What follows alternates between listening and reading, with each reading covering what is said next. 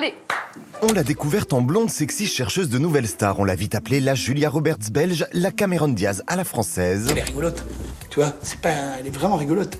Elle est belle et rigolote. Ça, c'est quand même sympa, hein. Verhoeven, euh, une plastique contemporaine, Alice Vinocourt, j'admire sa prise de risque. Rebecca Zlotowski, elle porte en elle tous les genres, euh, je peux continuer. Après Benoît Poulvord dans Entrée libre sur France 5 le 6 novembre 2018, puis dans C'est à vous début septembre 2022, Patrick Cohen qui dresse une petite revue dithyrambique de cinéastes avec qui elle a tourné, saurez-vous deviner quelle actrice le Panthéon décousu vous propose de rencontrer pour sa 24e visite de la saison 6 sur Radio Alpa 107.3 au Mans et radioalpa.com. Dernier indice, en partie à l'origine de cette visite, sa prise de parole sur le plateau de Yann Barthès dans Quotidien sur TMC le 18 mai dernier. Elle réagit alors à la prise de position d'Adèle Haenel qui vient de décider d'arrêter le cinéma et de Blanche Gardin qui refuse un énorme salaire pour tourner dans une série. Ça n'a pas l'air très cohérent, mais oui, je, ouais, ouais, je les comprends euh, complètement. J'ai plutôt une admiration pour les gens qui arrivent à accorder leurs valeurs, leurs idéaux à leur manière de vivre. C'est pas si courant, c'est assez rare. Après moi, bon, bah oui, euh, je vais à Cannes, je vais porter des robes sur un tapis rouge. C'est pas le programme le plus super choquant pour une actrice. Mais est-ce que c'est avec moi qu'on va faire la révolution? Non. Pas sûr. Euh, et peut-être qu'on en a besoin. De. Bah, d'une révolution. Et vous pouvez y participer? Bah, pas dans les médias, ça semble compliqué. Dit-elle alors bien enceinte de 4 ou 5 mois. Quand j'ai lu la lettre de Blanche, je me suis dit, Jacques, elle est mille fois plus marrante que moi, ce qui n'est pas compliqué, mais en plus, elle a mille fois plus de vertus. Oui, j'ai pas refusé le salaire. Est-ce que j'en ai fait une utilisation ultra dégueulasse? Peut-être pas. Est-ce que de l'utilité pour moi, vu ma personnalité, de le dire ou de, proclamer, soit une bonté, soit un égoïsme, euh, je suis pas sûre non plus. Enfin, on a droit à avoir une diversité, quoi. Oui, c'est un idéal pour moi aussi d'accorder quand même ces valeurs à une manière de vivre. Alors j'essaye de le faire, mais c'est plus faiblard de qu'elle. C'est plus faiblarde. Moi, je, moi, en fait, le cinéma était pour moi un tel vecteur d'émancipation, d'agrandissement du monde, de- de- d'agrandissement esthétique, politique, que c'est quelque chose que j'ai envie de rendre parce que j'ai l'impression que et je joue le jeu de tout le reste. Donc il n'y a pas, euh, il a pas beaucoup de radicalité, mais il y a Vous quelque chose auquel colère. je. Ah bon? Hein? Je m'en rends pas compte. Ah ben voilà, tu vois. En tout cas, Radicalité, vivante. Colère. Quoi? En tout cas, vivante. Ben, Vivante, euh, vaut mieux là. hein. Ouais. Avec Yann Barthès, elle a aussi parlé de son dernier film en date, présenté à Cannes, L'amour et les forêts de Valérie Donzelli, petit mix entre la bande-annonce, quotidien et combini du 24 mai dernier. Il t'appelle tout le temps, ton mari. hein? Oui, il est comme ça. Bah t'es complètement fou. Bah, je te parle, mais tu réponds pas. Franchement, c'était dur. Toutes ces scènes euh, longues en plus, euh, rudement bien écrites, euh, où c'était pour moi comme vraiment le petit train de l'horreur, quoi, à chaque fois. C'est-à-dire que je, je me disais, OK, on va rentrer là-dedans. Et c'était, waouh, waouh, c'était vraiment comme si on mettait la tête sous l'eau. Bon, sauf qu'après, il y a le coupé et on ressort. Finalement, là, moi, la seule personne qui était dure et perverse sur le tournage, c'était moi-même avec moi, parce que tu actionnes aussi plein de choses pour euh, y croire. Donc, parfois, bon, on n'a pas vécu dans notre vie que des choses joyeuses et, et des rapports doux et tout ça. En tout cas, moi, ça n'a pas été mon cas. Et en même temps, c'est vrai que c'est quelque chose de dur, mais c'est un grand pouvoir aussi, parce que du coup, on peut aller rechercher des choses de soi et presque en- les maîtriser, en faire quelque chose. Sur le côté, non pas sur la faiblesse, non pas sur la vulnérabilité, mais sur sa solidité, sur les remparts qu'elle utilise psychologiques pour pouvoir euh, rester solide face à ça. Ça, c'était peut-être le point d'entrée qui me semblait le plus intéressant. Comme s'il n'y avait pas une sorte de configuration de la victime euh, faible et tout ça. Et après, on s'appuie sur un partenaire comme Elville Poupeau Ouais. et sur, euh, et Oui, sur qui est génial. Valérie Donzelli, avec qui je sentais qu'on avait quelque chose à partager et à raconter ensemble. Très fort. T'étais où?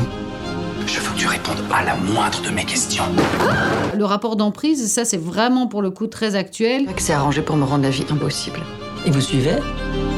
Qu'est-ce que c'est? Ok, d'accord, elle était battue et pourtant elle restait, mais si elle restait, ça veut dire qu'elle était consentante? Non, voilà, il y a ce phénomène-là qui se met en place, où il n'y a plus la capacité de l'autonomie, où il n'y a plus la capacité de la réflexion propre, où il n'y a plus de libre arbitre du tout. Et ça se met en place par une stratégie, bah, il y a une pathologie hein, qui est chez l'autre, et par quelque chose qui se met en place et qui est parfaitement bien regardé dans le film, et très compliqué à prouver au pénal, parce que quelles sont les preuves de ça? Qu'est-ce que c'est que ce truc d'emprise? Et à quel endroit l'emprise est vraiment euh, hyper toxique Parce que peut-être dans un rapport amoureux, il y a déjà une forme d'emprise euh, de l'un sur l'autre, mais à quel endroit ça devient quelque chose de non consenti et qui, qui peut amener à ces violences morales puis physiques? Et si on met ça à un point de vue plus large, plus global, plus euh, sociétal, plus politique, sur l'appropriation du corps féminin. C'est-à-dire, c'est un homme qui domine une femme pour euh, l'empêcher d'être libre cérébralement, physiquement. Justement, je vois Melville là sur l'affiche. Heureusement que c'était euh, qu'on se connaît très bien, qu'il est extrêmement Parce qu'il est- doux parce que Il c'est. est hyper flippant. Il est hyper flippant. Il est hyper Bien flippant. sûr. Depuis quelque temps, Virginie Efira semble intéresser les auteurs dits dramatiques à milieu des comédies romantiques qu'on lui proposait jusqu'alors. Jouer, pas jouer. Être, ne pas être. En 2016, son rôle d'avocate en plein désarroi sentimental lui a valu une nomination au César. T'étais infirmier ou quoi? Non, non, mais enfin, j'ai aidé des types euh, qui faisaient des bads après avoir pris du crack ou d'autres trucs. Victoria en 2016 avec donc Vincent Lacoste, film de Justine Triet, réalisatrice de la Palme d'Or à Cannes cette année. D'abord, j'aimerais beaucoup jouer quelque chose qui serait strictement euh, léger, mais les scénarios qui m'arrivent aujourd'hui euh, fréquentent peu cette zone-là, ou si ça fréquente, c'est difficile que ça soit très très bien écrit. Je trouve qu'on a plus de, de drames bien écrits en France que de comédies. 2011, c'est son presque premier film et la scène pour rembarrer ton mec, ici Philippe Lafitte, un peu trop collant quand t'es entre nanas. L'amour c'est Dieu à me, eux non, c'est mieux à deux, de Dominique Farrugia et Arnaud Lemort, scénario de Franck Dubosc. J'étais super content de le voir. Enfin, je m'attendais pas déjà. Ça vous dérange pas le bruit de la perceuse? Non, parce que j'aimerais bien terminer ton étagère à épices, ma chérie. Non, non, pas du tout. Et merci pour le thé, hein. T'es un amour. Moi, de rien. Bisous, Poutou. Ouais, bisous. T'aimes mon cœur. Poutou. Moi aussi. Poutou? Oui, Poutou.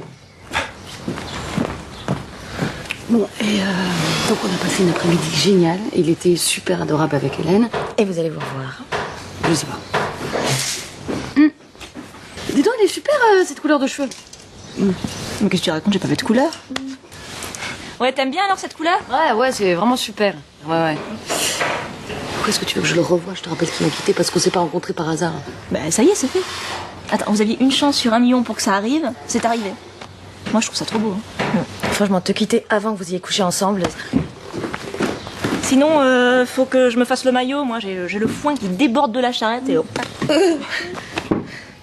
Conversation de fille.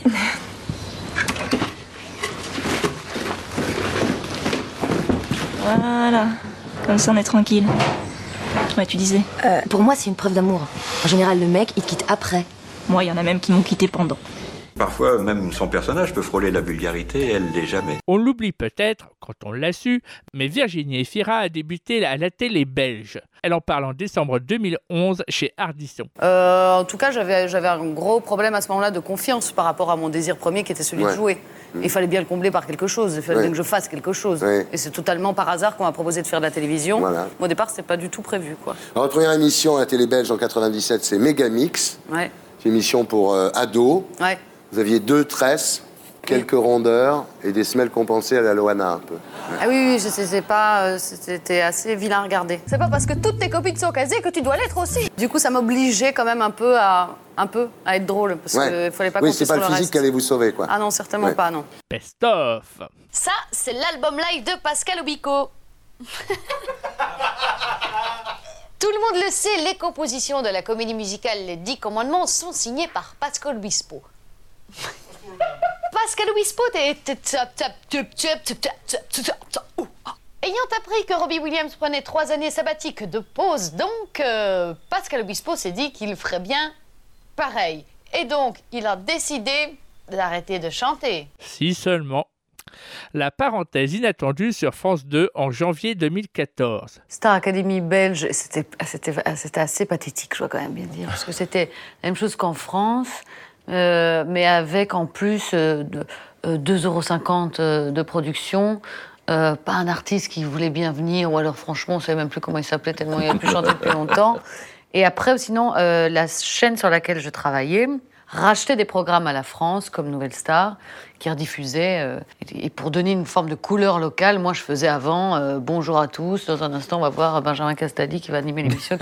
Vraiment, euh, pour le coup, c'était vraiment pas très passionnant non plus. Et puis un jour, on vous propose un casting pour M6, Ouais. une météo décalée. Et franchement, il y avait un complexe d'infériorité très fort. Oui, moi, je pensais que j'allais être le- la risée, quoi, que c'était Ouais. grotesque. La météo, ça donne ça. Bonsoir à tous. Vous rêviez d'un week-end d'ascension ensoleillé? Pas de problème. Ce soir, je suis votre bonne fée pour les quatre jours qui suivent. Alors, je ne vous cache pas que les premières négociations furent difficiles. La Champagne-Ardenne, le sud de la Garonne et le centre-est écopent d'un peu de brouillard au lever du jour. Toutefois, j'estime avoir excellé pour le reste de l'Hexagone. Du soleil, et rien que du soleil, toute la matinée. Côté Mercure, Alors là, je me suis surpassée, ciel bleu azur, avec des températures supérieures de 5 degrés au normal de saison, entre 12 et 19 le matin et entre 23 et 29 l'après-midi. Je vous ai même décroché un 32 degrés pour Bordeaux. Après ça, je me défie qui que ce soit de dire que je ne fais pas la pluie et le beau temps sur cette chaîne. Et deux semaines plus tard, vous êtes propulsé en prime time. Maîtresse de cérémonie de la nouvelle star, c'était très très vite votre carrière. hein. Mm. Là, vous mettez un peu de côté votre désir d'enfant de faire de la comédie à ce moment-là. Ah, complètement. Je l'avais dans un coin de ma tête, mais je ne trouvais pas ça très conciliable, quoi. Et donc, il fallait trouver un moment le moyen de le faire, mais du coup, il fallait rompre avec la, euh, l'animation. Alors, vous avez déclaré la nouvelle star, je m'en foutais. Ah non, mais jamais dit une bêtise pareille, un Ah truc bon aussi grossier. J'ai toujours mis un peu de distance sur ce que moi j'y faisais, Ouais. qui n'avait pas un intérêt non plus énormissime. Mm. Il y avait quand même, il y avait des chanteurs qui se débrouillaient plutôt bien. Je pense à. Julien Doré. Donc j'ai toujours vraiment bien aimé l'émission, mais en revanche, moi, mes petites interventions, il y avait plus de chiffres que de mots, hein, quand même, Ouais. parce que je donnais les numéros de téléphone aussi. euh, ça, Ouais. ça me semblait pas d'un intérêt premier. Vous avez déclaré je ne referai jamais animatrice télé à moins d'avoir cinq enfants qui n'ont rien à manger. Même quatre. je rabaisse le chiffre. Je dirais même un. Mais on n'imaginait pas votre souffrance, nous, à l'époque. Ah, mais j'ai aucune souffrance. Ah bon? Oui, mais après, j'ai compris que la légitimité, c'est d'abord un truc entre soi et soi. hein. D'ailleurs, c'est l'escure, Pierre, euh, qui m'a permis euh, de, de faire une pièce au, au Marigny, puisqu'il est directeur du Marigny. Il m'a dit Tu peux monter ta pièce avec qui tu veux, avec le metteur en scène que tu veux. J'avais choisi le texte et tout. C'est peut-être comme ça, c'est peut-être petit, mais c'est Ah, pas mais petit, en fait. Quelqu'un comme Pierre Lescure porte un regard bienveillant et Ah vous. oui, c'est super important. Ça aide à Moi, avoir ça une légitimité. après, ça oui, ça oui, ça c'est important. Et ça, ça aide à avoir de la confiance. Et ça, ça aide après à se dire, peu importe son parcours, finalement, ah j'ai envie d'être à la hauteur de ces yeux-là qui m'ont regardé, et de pas décevoir. C'est c'est ça, c'est génial. Oui. Autre point bio à ne pas oublier, nous autres Français, nous avons tellement l'habitude de franciser les artistes belges qui nous plaisent. Brel, Moran, Palastic, Bertrand, Barz, oh peut-être pas quand même. Virginie Efira est bien belge. Petit mix entre Stupéfiant en février 2017 et l'interview en ligne Question to the World de fin octobre 2022. C'est un pays d'enfants, la Belgique. Ici, il y a quelque chose de très adulte. C'est-à-dire Bon, Les gens sont pressés. Ils ont des choses sérieuses à faire. En spécificité culturelle de mon pays, est la frite mayonnaise, monsieur. Non, mais la Belgique, elle est passionnante. C'est un petit pays géographiquement, euh, à côté de la France, qui a une grande histoire. Donc, il y a quelque chose comme une identité en creux, un peu en Belgique. Donc, il y a forcément un peu plus d'humour, un peu moins de prise au sérieux. Ça, c'est vachement bien pour s'armer dans, les- dans le monde d'aujourd'hui. Virginie, elle, elle n'a pas beaucoup de mal parce qu'elle est à la- elle a ce côté belge d'être à la fois Marilyn Monroe et Gérard Depardieu. C'est-à-dire, c'est une femme dans laquelle on sait peut s'évanouir de sa mais Gérard beauté Monroe, hein, et on peut lui euh, taper dans le dos cinq minutes après, si vous voulez. Très certainement, oui. Qu'est-ce qui me reste de ça Oui. Bah, J'imagine une ouverture et une tolérance, quoi. Enfin, je veux dire que c'était même pas une question. Enfin, c'est pas comme un apprentissage. Ça existe directement sur savoir que l'identité, elle est multiple. Entrée libre. Euh, C'est sûr que je regarde le monde avec euh, sur moi-même et avec une légère dérision. J'espère. Je pense pas du cynisme parce que je, pense avoir une croyance et les choses comptent. C'est vrai que ce qui m'amuse le plus, c'est les gens qui croient que ce qu'ils font est très très sérieux ou voilà, c'est de mettre du sérieux dans les choses légères. Enfin, Au détour d'un regard, au café du boulevard, vous avez dessiné mon cœur Êtes entré dans ma vie. Un jour où le ciel est gris. Depuis cet instant, je vous aime tellement. Et maintenant, pour dix mille ans. Il y a la décontraction, il y a du- le plaisir d'être là, beaucoup de second degré, beaucoup de recul, euh, l'envie de travailler, de bien faire, et en même temps, euh, on sent pas l'effort, euh, donc c'est vachement agréable. Oh, Jean Dujardin. Et auparavant, chanson extrait de Caprice, film d'Emmanuel Mouret, sorti en 2015. Allez hop, dans le grand bain, film choral de Gilles Lelouch, 2018. Bah, j'ai trouvé plus dépressif que moi, j'ai l'impression. Je m'appelle Delphine, je suis alcoolique. Ce qui m'a sauvée, c'est mon équipe de natation synchronisée masculine. Assez prometteuse, je dois dire. Alors pour être dans cette équipe, il faut allier la volonté, la grâce, le rythme et une grande hygiène de vie. Dit-elle en fumant. Tu t'en sens capable de ça? Bon, tu sais nager au moins? Ouais, ouais, pas mal, enfin. Bon, bah c'est bon. T'es dans l'équipe Putain de bordel de merde Championnat du monde. C'est un fantasme. Qui est pour? Hop, allez, c'est bon. Qu'est-ce que j'écris là Équipe de France. Et pourquoi pas les hommes dauphins Non. Arrête, On va chercher la fille qui est en nous. Moi, il n'y a pas de fille en moi. hein. Bien sûr que si, abruti. Hein. T'en perdras pas tes trucs pour autant. Au contraire, t'en gagneras peut-être un peu. Tout le film arrive à raconter quelque chose qui est drôle et qui est essentiel en même temps. C'est-à-dire, c'est des gens qui réussissent, certes, mais qui réussissent quelque chose d'absurde. Mais ils croient à cette chose-là. Et ça, il y a quelque chose qui est pas sérieux là-dedans. Et, et donc, c'est un pas de côté, quand même, par rapport à l'existence que je trouve très beau. De quoi est-ce que j'ai besoin? Un deuxième café pour bien me réveiller. Chazal. Et puis ce film de Catherine Corsini qui est très beau, euh, qui est tiré du livre de Christine Angot, Un amour impossible. J'aimerais bien que tu reconnaisses Chantal? Je demande pas d'argent, ça m'intéresse pas. Je suis pas reconnaître Chantal. Je me suis marié. Elle est trop dure la vie, elle est trop dure. Je lève ma fille seule depuis qu'elle est petite. Quand elle était petite, elle connaissait quasiment pas son père. Il a repris contact avec elle. Ça fait longtemps. C'est un homme cultivé qui lui apporte beaucoup de choses. Il l'emmène en week-end. Tu te rends compte si j'avais vécu avec lui tout ce que j'aurais appris? On n'est pas une famille. Deux personnes dans une maison, c'est pas une famille Un amour impossible, donc c'est l'histoire de la mère de Christine Angot, mais c'est aussi l'histoire de Christine Angot. Elle l'a beaucoup raconté dans ses livres, euh, l'idée de l'inceste, de le viol par son père. Est-ce que ça vous a pas fait peur d'aborder euh, ce sujet aussi grave, aussi douloureux? Non. Euh, non, j'avais lu euh, le roman quand, à- au moment de sa sortie, qui était un roman qui m'avait absolument bouleversée. Tout m'avait touché plus sur la droiture de cette femme, sur l'idée du complexe d'infériorité qui est aveugle. J'avais trouvé d'ailleurs une, une résonance intime sans avoir. euh, C'est à la fois une très grande solidité qui permet d'endurer les coups et en même temps une idée d'amour propre un petit peu perturbée, quoi. Au lieu de se poser la question de dire tiens est-ce que cette personne me fait du bien ou pas, on n'a pas tellement accès à ça. Voilà, on fait des choix qui sont pas forcément en rapport avec un endroit où on est valorisé. Quoi. On est. Déjà, on peut se poser la question dans l'existence s'il y a vraiment le libre arbitre. Est-ce qu'on choisit vraiment les choses qu'on vit? C'est sûr qu'en amour, j'ai l'impression que non, pas tellement. Et ce qui était très touchant aussi, c'est cette femme qui élève seule un enfant. Qu'est-ce que c'est que cette chose-là? Qu'est-ce que c'est que faire exister un père euh, qui n'est pas là? L'idéalisation aussi euh, euh, qu'elle produit. Et aussi quand sa fille va mal, de ne pas pouvoir le voir, ou en tout cas de s'imaginer, si elle le voit, mais de s'imaginer que c'est parce que quand elle est avec son père, c'est super, et quand elle est avec elle, vu que c'est moins bien ce qu'elle peut lui offrir, c'est pour ça qu'elle est en colère et tout ça. Donc il y a un aveuglement, et voire un déni qui, qui, qui est assez euh, intéressant. On précise que Christine Angot a beaucoup aimé le film que- dans lequel elle n'est pas intervenue réellement, comme vous le Mhm, dites. Et c'est aussi important. Il y a un truc dont on a parlé qui me semble vraiment très important. La parenthèse inattendue.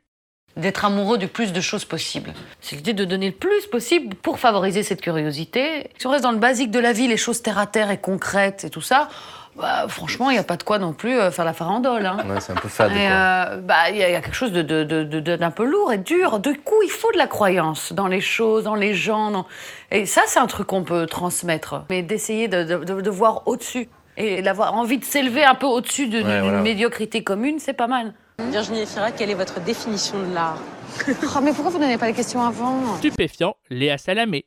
Vous dites ce qui est misogyne, c'est de penser que les femmes sont victimes par nature. Vous êtes Ouais. d'accord avec cette phrase? Ah bah oui, complètement d'accord avec cette phrase. Pourquoi? Euh, parce qu'il y aurait quelque chose comme si, effectivement, euh, euh, la femme, par sa composante même d'être une femme, ne pourrait pas avoir des idées, une défense, etc. C'est des pauvres. C'est comme la diabolisation de la sexualité masculine, comme si une femme ne pouvait pas, elle aussi, entreprendre. Enfin, il y a plein de choses. Heureusement que la fiction prend des largesses avec la moralité primaire, quand même. Et heureusement qu'une œuvre que je trouve extrêmement féministe, et Paul Verhoeven l'est d'ailleurs dans l'ensemble de sa filmographie, même si, effectivement, après, il faut pouvoir lire un peu entre les lignes et pas prendre les choses au, au- au pied de la lettre. Vous êtes féministe Vous vous dites féministe Euh, Oui. Mais de nouveau sur le féminisme et tout ça, je pense que parfois, moi j'ai lu des choses écrites par des femmes que je trouvais pas du tout féministes Ah oui. et des choses. et Ah, il y bah, a bien des hommes qui ont un regard euh, qui est absolument merveilleux. Juillet 2021, au micro de Léa Salamé, interview matutinale sur France Inter avec en guest, excusez du peu, Paul Verhoeven. Non, mais ce qui est très rigolo, c'est que du coup, je tourne avec euh, Paul. Moi, j'étais une fan absolue. Je veux dire, juste de faire des essais pour Paul et lui parler euh, quelques mots en flamand, j'étais déjà très heureuse de ça. Bref, on tourne ensemble, euh, mais j'ai quelques jours dans le film. Je le croise plus tard dans un hôtel, je viens me saluer et il me regarde en se disant Mais qu'est-ce que c'est que cette personne? Donc, Je dis Mais Paul, j'ai joué dans votre film, Virginie. Euh, il fait Ah oui, Virginie, oui, oui, bien sûr. Et plus tard, j'ai lu un livre d'entretien de, de Paul avec, euh, avec un critique et tout ça. Et puis il disait qu'il il parlait du, de elle, du film. Il y- avait un petit passage où il, il parlait de moi en disant Je ne l'ai pas reconnue parce que dans le film, elle est vraiment très élégamment habillée. voilà. Donc j'étais loin de penser qu'il me proposerait un premier rôle. Tu t'appelles comment? Sœur Benedetta, et toi? Bartholoméa. Je vais y tomber. Sœur Benedetta? C'est Dieu qui a placé cette jeune fille sur ton chemin. Mais il faut qu'elle soit dirigée d'une main de fer que je n'ai pas. Quand il y a beaucoup, beaucoup d'argent, c'est que bon, on se dit il faut vraiment que le message soit lissé pour plaire euh, à tous. Et c'est pas le cas, là. C'est pas le cas du tout. Hmm. C'est pas le cas du tout. Mais je pense que c'est parce que c'est Paul le réalisateur et qu'il y a déjà une filmographie qui est tellement exceptionnelle que ben, on lui donne les moyens de raconter ce qu'il veut. Bartholoméa a-t-elle fait quelque chose qui vous est fâché? Non. Avez-vous de l'affection pour elle? Qui se passe ici est un blasphème. Ce qui compte, elles le savent déjà. Si cette sœur est coupable du blasphème dont vous l'accusez, elle ira au bûcher. Mais des accusations extraordinaires exigent des preuves extraordinaires. Je sais pas comment Dieu fait arriver les choses. Je sais seulement qu'il accomplit sa volonté à travers moi. Tu dois faire des aveux complets. Renonce à ta vanité. À vous On ne comprend pas toujours les instruments de Dieu. Peut-être a-t-il mis Benedetta en transe Ou bien Dieu nous a envoyé une folle qui débite des sottises pour servir ses desseins. Uh, that woman there is very ambiguous. C'est vrai que c'est une I mean, femme ambiguë. uh, religious. C'est ça qu'il faut dire. She, she, uh, she asked, uh, Donc c'est une religieuse. Everybody at the table at Chris- Christmas Ah, is euh, going oh. to pray. Au repas de Noël, at the end of elle movie, fait prier tout le really monde et puis movie, à la toute fin du film, il s'avère qu'elle est pleine de toute cette euh, sec- violence sexuelle. En fait, elle en est la victime, la victime de son mari. En fait, c'est tout ce que vous aimez, le déchirement intérieur. Là, sur Benedetta, comment gérer le désir fou qu'elle a pour cette femme alors qu'elle est l'épouse de Jésus, alors qu'on lui a appris que son ennemi, c'était son, son, son, c'était son corps. Le premier, ton premier ennemi, c'est ton corps. C'est ce qu'on dit aux religieuses qui rentrent dans un monastère. Et pourtant, ce désir fou, est-ce que c'est une sainte? Est-ce que c'est une manipulatrice? C'est ça, au fond, les, les thèmes de vos films. C'est l'ambiguïté, la transgression. Oui, euh, that, that there are multiple realities for Donc, people. il y a des réalités multiples selon les gens. Du point de vue scientifique, il n'existe qu'une it réalité. Mais selon la perception des uns et des autres, chacun a son I point de vue. Voilà. Ça me prend parfois quand je suis euh, summum du bonheur. Je passe à l'extrême inverse sur cri égal.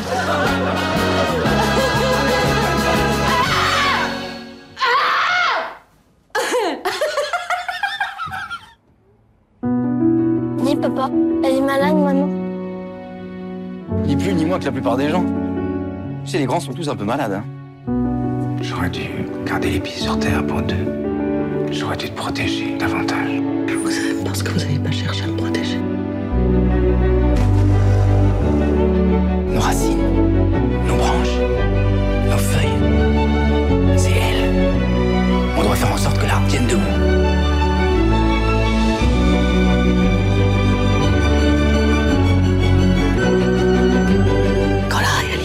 Est banale et triste, inventez-moi une belle histoire. Parmi les films plus dramatiques en 2022, en attendant Bojangles sur la folie, puis Revoir Paris sur les attentats de 2015. C'est à vous, le 6 septembre. Il y a justement le mémorial sur la place de la Bastille, les bougies, tout ça. Et puis à un moment, les éboueurs qui viennent reprendre ça. En fait, le monde continue de tourner, euh, la vie continue. euh, Et il est totalement impensable pour les gens qui ont vécu ça que le monde continue encore de tourner parce que le leur est arrêté, bloqué quelque part. Donc après, comment on fait? Ben, je crois qu'on fait juste comme on peut.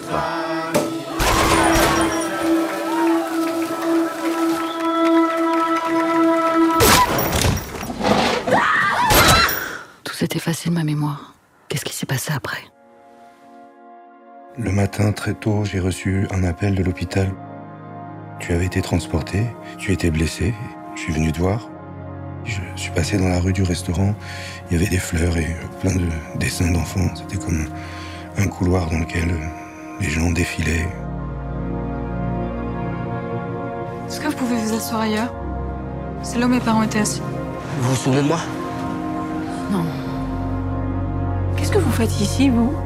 Vous vous êtes précipité dans les toilettes au premier coup de feu, mais vous n'avez pas ouvert. J'ai pas fait ça. Il paraît que vous vous souvenez de tout ce qui s'est passé. Pourquoi vous voulez vous souvenir? J'aimerais bien retourner au musée où ils ont été. Pour la dernière chose qu'ils ont vue. J'aurais l'impression de leur dire au revoir. Le cinéma français, pardon, met du temps peut-être avant de se réapproprier des choses euh, historiques ou sociales importantes. Le cinéma américain ou anglais le fait peut-être euh, plus rapidement. Et ce qui était important par rapport à ça, c'était d'avoir un regard comme celui d'Alice. C'est le regard unique, unique d'Alice qui avait un soin, une précaution énorme en tant que cinéaste, en tant que, en tant que femme et en tant que, que, que, que sort de, de, de, de quelqu'un qui avait connu ça, de garder tout le temps et toujours une dignité, une pudeur et un regard qui était juste par rapport à ça. Et ça, c'est vraiment, je trouve, que ce qui qualifie le film et qui le rend assez grand. C'est vrai. La hein. fin de cette 24e visite du Panthéon décousu sur Radio Alpa 107.3 au Mans et radioalpa.com arrive à grands pas. Diffusion les samedis et lundis à midi, le mardi à 17h30, podcast sur le site radioalpa.com et sur toutes les grandes plateformes d'écoute libre. Mais ne nous quittons pas sans musique et sans cette très jolie chanson signée d'un des grands noms de la musique de film en France, notamment oscarisé pour Le Patient anglais avec Juliette Binoche. Gabriel Yared offre à Melville Poupeau et Virginie Fira un duo aussi fort qu'est le film L'amour et les forêts sorti au printemps. Bonne semaine à toutes et tous à l'écoute de Radio Alpa et d'ici là n'hésitez pas à mettre du sérieux dans la fantaisie et inversement. Je sais, oui, je suis heureuse, même si c'est difficile de partir et laisser tous mes souvenirs. Je comprends ton tourment, mais ce qui nous attend est maintenant bien plus grand. Je sais, oui, j'aime déjà notre enfant. Oui.